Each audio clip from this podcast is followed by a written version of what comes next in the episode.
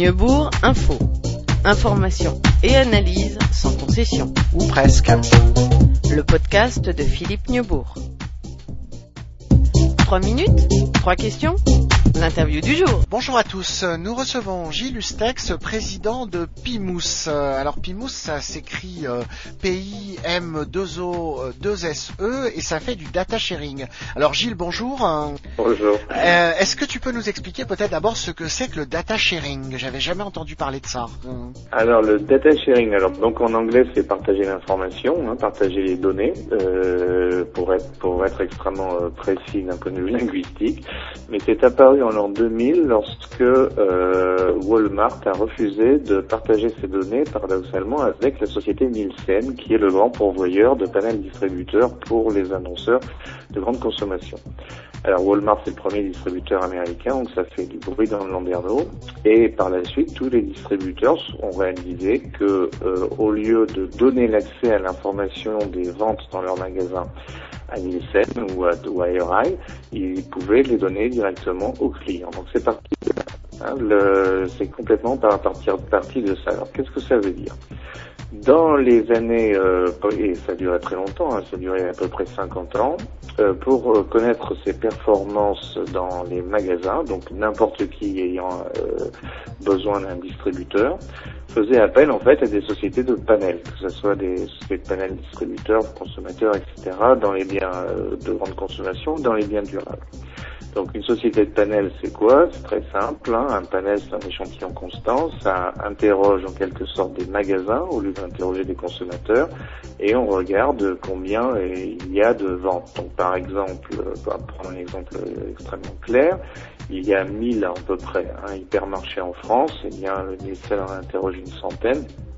Et ça suffit évidemment pour extrapoler les ventes sur la totalité de l'univers. Donc c'était la façon dont les euh, clients fonctionnaient. Maintenant, s'ils le veulent, ils peuvent acheter directement de la part des distributeurs les ventes magasin par magasin. Donc au lieu d'avoir un panel, ils ont euh, l'information exhaustive magasin par magasin. Et alors Voilà, le fait, le fait d'avoir euh, cette information exhaustive, est-ce que c'est pas trop compliqué à gérer? Est-ce que finalement le panel, ça permettait pas d'avoir une, une cote mal taillée, mais qui était plus simple hein? Alors, c'est évidemment beaucoup plus difficile à gérer qu'un panel, hein, parce que pour, pour, pour être, euh, encore une fois, pour être essayer d'être simple, dans un panel, on avait Carrefour, une seule ligne de vente, euh, on savait ce qu'on faisait chez Carrefour. Là, maintenant, on a 216 hypermarchés, on a 216 lignes, hein, avec euh, évidemment une colonne par euh, produit, euh, bien, bien sûr. Et ensuite, euh, je peux passer à des cubes si j'inclus les dimensions temps et des hypercubes si j'inclus les dimensions prix et ce, et ce, et ce genre de choses. Donc c'est bien sûr beaucoup plus difficile à gérer, mais également ça permet des choses que personne ne pouvait faire avant, c'est-à-dire d'aborder les magasins en one-to-one.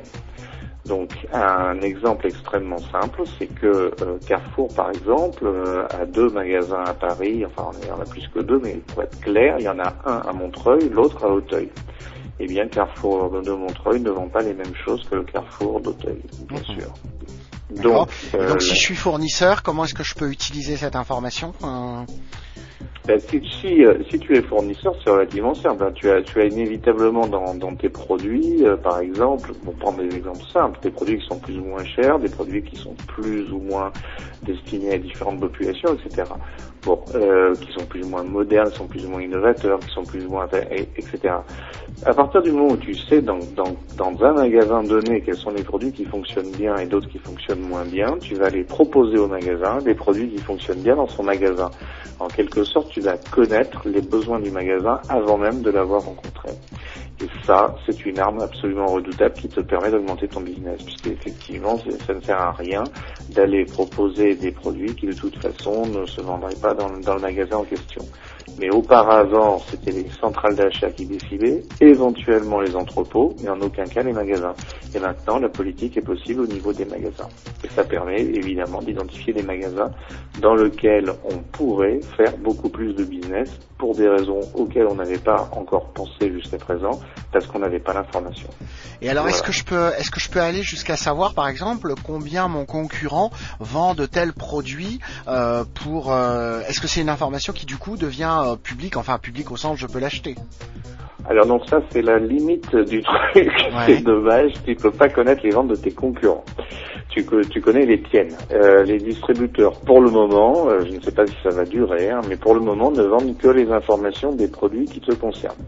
Ils ne vendent pas les produits de la concurrence. Donc tu peux avoir accès au total de la catégorie, mais pas, euh, mais pas aux, aux, produits du concurrent. Donc tu peux pas savoir, par exemple, par exemple, Procter ne peut pas savoir ce que Unilever vend. D'accord. Par contre, il peut connaître sa part de marché, en fait. Hein. Voilà. Il peut extrapoler sa part de marché, peut connaître sa part de marché, et donc savoir s'il est en retard par rapport à d'autres magasins. Sur une simple comparaison d'une part de marché par rapport à la moyenne de la part de marché dans, dans, dans, dans, toute la France ou dans le type de magasin qui correspond, etc., lui permet de prendre des décisions sur ces, sur ces magasins. D'accord. Et alors, qu'est-ce que fait Pimous là-dedans? Alors Pimous là-dedans est un raffineur de données. Euh, bon, premièrement, c'est une information, comme tu le disais euh, au départ. Euh, bon, grosso modo, si je prends l'univers de la, de la grande consommation, c'est pas le seul sur lequel on travaille, mais c'est le le plus compliqué en fait. Il y a à peu près 10 000 magasins, c'est-à-dire il y a 1000 hypermarchés et 9 000 supermarchés pour fixer les idées. Hein. Euh, c'est un peu moins à chaque fois. Mais le bien évidemment de, de passer d'une information à une ligne à une information à 10 000 lignes c'est quelque chose de compliqué, déjà. Deuxièmement, l'information, il faut la mettre en rapport avec quelque chose. Donc, nous, ce que l'on fait déjà, c'est qu'on mélange ces informations. On prend des informations de différentes origines, donc notamment le potentiel des magasins, donc là, c'est les ventes de la catégorie de produits. On prend également toutes les informations de merchandising et puis aussi, ce qui est quelque chose de fondamental, les informations qui viennent de la force de vente, c'est-à-dire combien de fois ils sont allés dans le magasin, qu'est-ce qu'ils y ont fait, est-ce qu'ils étaient contents, enfin, etc., etc. Voilà. Donc les informations quantitatives et qualitatives. On mélange ça avec les données de vente.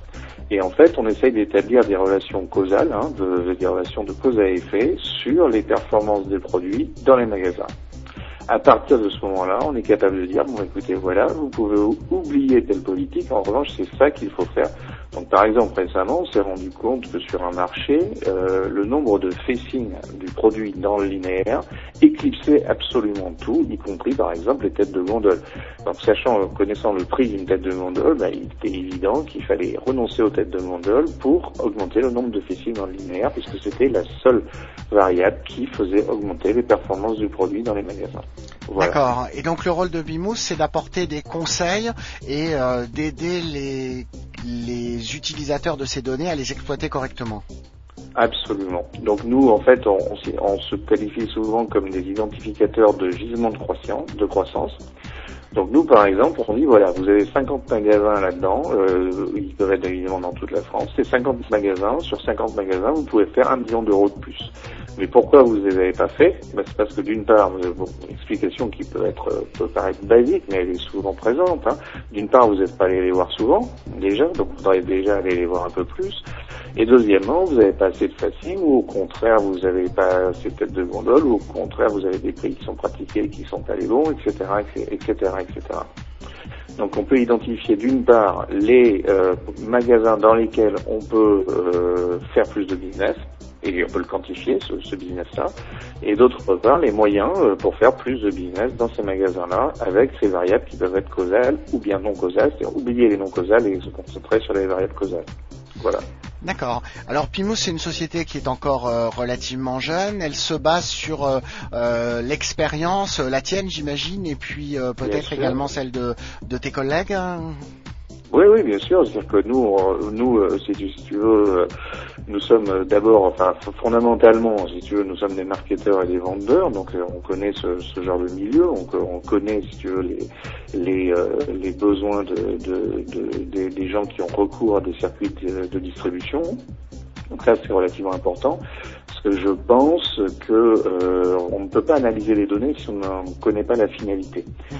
Donc euh, nous, avant tout, on sait que le, le, besoin en analyse des données, peu importe la technique, à la limite, le besoin, il est de vendre plus, il est, il est de faire plus de business euh, avec avec tel ou tel tel ou tel client. Donc euh, c'est cette expérience-là que nous mettons en œuvre et, que, et dont nous nous servons pour conseiller les, pour conseiller les clients. Voilà. Est-ce qu'on peut déjà euh, citer euh, le nom de un ou deux clients? J'imagine que ça doit rester souvent assez confidentiel. Hein.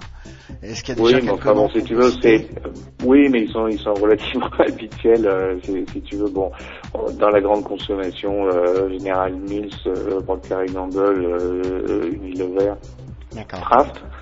Euh, dans les dans les voyagistes Fram, dans les distributeurs Carrefour. D'accord. Alors une dernière question, est-ce que ça concerne uniquement les très grands vendeurs euh, à la grande distribution ou est-ce que quelqu'un qui est plus modeste mais qui a quand même ses produits en grande distribution peut être intéressé par ce type de service hein? Alors à mon avis, c'est plutôt les plus modestes. Enfin, je à la limite, c'est encore plus. Euh, disons que c'est le, le, besoin existe d'autant plus chez les plutôt chez les petites sociétés parce que elles, c'est un monde qui d'abord les dépasse d'un point de vue de taille d'une façon gigantesque. Donc la plupart du temps, enfin, ils ont souvent vis-à-vis des distributeurs des, relations de, de, maître à esclave dont, ils doivent euh, sortir, quoi. Hein. Et, euh, c'est justement en améliorant ces performances dans les magasins que les distributeurs les regardent euh, soudainement d'un œil complètement différent. Donc je pense effectivement que à la limite, les, les, les, les, fabricants qui sont moins costauds au départ en ont, en, ont encore plus besoin. Si je prends un exemple à, l'opposé de la chaîne, hein, si je prends les, les, les, annonceurs qui sont, qui sont pour le coup qui sont les, plus euh, performants, euh, de temps en temps, ils sont tout à fait capables de le faire eux-mêmes, à la limite, hein, avec euh, des bonnes techniques de data mining, de data management, etc. Euh, à la limite, on peut le faire soi-même, encore que il manque l'œil extérieur, et ça, c'est très dommage dans, dans bien des cas. Parfait, ben, Gilles Stex, merci beaucoup. Donc si on veut en savoir plus sur Pimous, le mieux c'est d'aller voir votre site web www.pimous.com. Je rappelle que Pimous, je sais pas où vous allez chercher ce nom, mais ça s'écrit P-I-M-O-M-2-O-2-S-E. Ça, voulait, ça veut dire quoi d'ailleurs? Il y a une signification derrière hein? Oh, bah d'abord c'est d'abord c'est un, un, clin d'œil parce que le euh, Pimous à, à, la base si tu veux c'est la, la, relation entre le, entre une, une, certaine rigueur de chiffres symbolée par le chiffre pi et puis le, le mousse qui euh, qui n'a pas peur de, de mettre la, main à la pâte et de, de nettoyer de nettoyer le bateau. Et puis euh, et puis euh, on a voulu également faire ce nom un rébut donc avec un pi un euh, bon, en plus euh, personnellement, je crois également au discours disruptif d'un point de vue notoriété. Euh, il, je pense pas que c'est en s'appelant data management ou quoi que ce soit qu'on arrive à créer de la notoriété. Donc, voilà, c'est l'explication. Parfait. Bon, ben écoute, merci beaucoup. Je pense que ça va intéresser un certain nombre de, de nos lecteurs.